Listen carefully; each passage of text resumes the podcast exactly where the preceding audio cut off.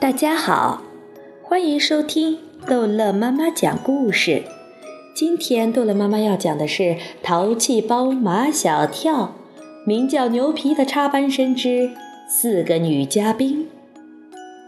马小跳的生日会已经定下四男四女八个嘉宾，四个男嘉宾唐飞、张达、毛超和牛皮，四个女嘉宾夏林果、陆曼曼、Angel 和杜真子。四个女嘉宾除了 Angel、夏林果、陆曼曼和杜真子，都让马小跳费了不少周折。夏林果是马小跳最想邀请的，他却不敢去对夏林果说。有好几次，他都走到夏林果跟前了，可还是开不了口。这种时候，他挺瞧不起自己的。瞧人家牛皮，心里想什么就说什么，就干什么，从来不委屈自己。马小跳只有拐弯抹角，通过陆曼曼来邀请夏林果，这让马小跳心里很不舒服。他并不是心甘情愿想邀请陆曼曼的，全是因为夏林果。到了星期五，第二天就是马小跳的生日会了。马小跳不得不向陆曼曼开口了。中午放学时，马小跳一边收拾书包，一边对他的同桌陆曼曼说：“明天是我的生日。”陆曼曼也在收拾书包，她眼睛都不看马小跳，只说了一句：“祝你生日快乐。”我想请你去参加我的生日会。对于马小跳的邀请，陆曼曼并不惊讶。他俩那种冤家对头的关系最近有所改善，是因为秦老师住院。马小跳去医院向秦老师保证，他一定管好自己。那段时间，马小跳果然把自己管得很好，而陆曼曼也不能向秦老师告状了，所以他和马小跳相安无事。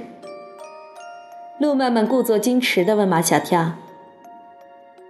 你都请谁参加你的生日会了？马小跳说：“请了谁谁谁，特别说了牛皮。人家走过了千山万水才来到咱们中国，请他来参加我的生日会，完全是为了增进中美之间的友情。”陆曼曼马上去问夏林果：“马小跳的生日会你去吗？”“不去。”夏林果回答的十分干脆：“马小跳又没有请我。”“不会吧？”陆曼曼惊讶极了，“他都请我了，怎么不会请你呢？”陆曼曼暗暗得意，在班上，陆曼曼认为唯一可以成为他竞争对手的人便是夏林果了。表面上，他和夏林果是一对好朋友，心里却是嫉妒他的，嫉妒他是大队委，嫉妒他成绩好。嫉妒他在全校的知名度，尤其嫉妒的是他在马小跳心目中至高无上的地位，而他陆曼曼却是马小跳的同桌冤家。下午，陆曼曼告诉马小跳：“人家夏林果不去你的生日会，他说你没请他。如果夏林果都不来，这个生日会还有什么意思呢？”看着马小跳沮丧的样子，陆曼曼想逗逗马小跳：“如果你求我，我可以帮你去请夏林果。”马小跳从来没有求过陆曼曼，有很多次，如果他恳求陆曼曼，陆曼曼是可以不向秦老师告状的。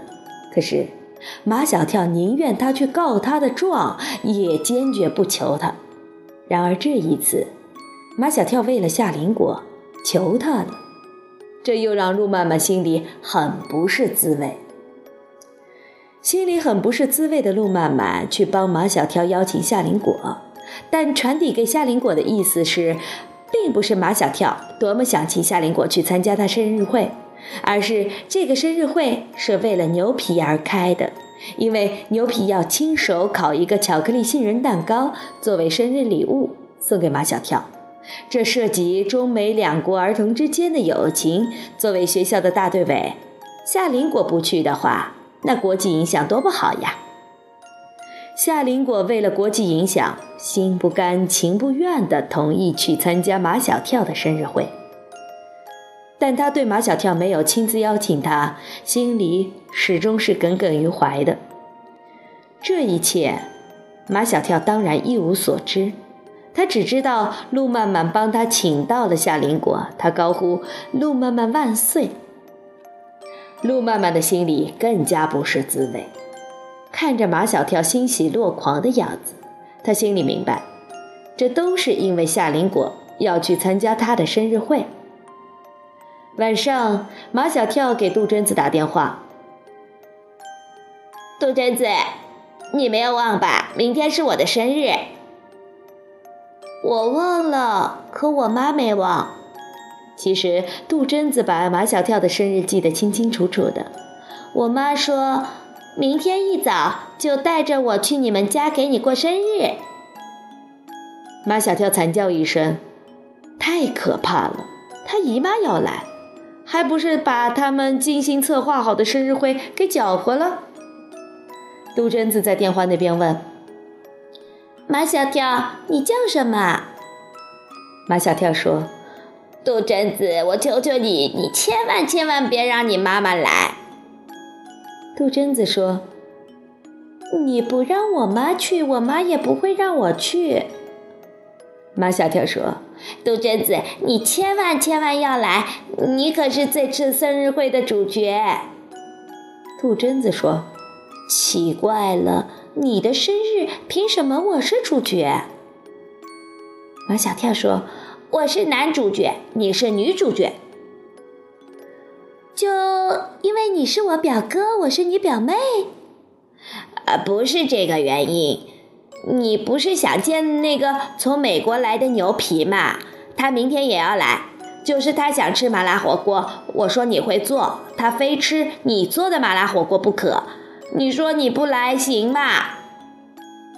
那个叫牛皮的，他长得帅吗？肯定比唐飞帅，人家至少没有唐飞那么胖。唐飞根本就不帅，你怎么能拿唐飞来比？听杜真子这么说，唐飞马小跳放心了，他就怕杜真子觉得唐飞帅，那就麻烦了。哎，你说的对。不能拿唐飞跟他比。如果一定要我形容牛皮帅不帅，我只好全部用三个字：帅呆了，酷毙了，没治了。我妈一定要去怎么办？我已经有了一个绝妙的主意：生日会搞成主会场和分会场，主会场设在我家里，参加的人都是小孩子；分会场设在你家里，参加的人都是大人。马小跳为他这个绝妙的创意激动不已，马天笑先生比他还激动。嗯，不错，真不错。我小时候过生日也喜欢跟小伙伴在一起，不喜欢有大人在旁边。宝贝儿，妈妈说，烫火锅的菜我已经买好了，都放在冰箱里。还有，放心吧，杜真子一来，一切搞定。马小跳只盼着明天快快逮到。晚安，老爸。晚安，宝贝妈妈。马小跳躺在床上，想起今天请路曼曼、夏林果和杜真子还颇费周折，现在终于都 OK 了。尤其是想到明天夏林果要来，马小跳翻来覆去睡不着，睁着眼睛盼明天。此时此刻，还有一个睁着眼睛盼天明的人，那就是 Angel。他是最把马小跳的生日牢记在心的人。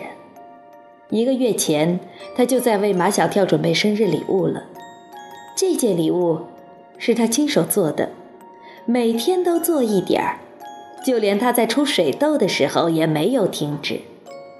刚才，他把这件礼物装进了一个精美的相框里，然后又用泰迪熊图案的纸包装起来，只等明天。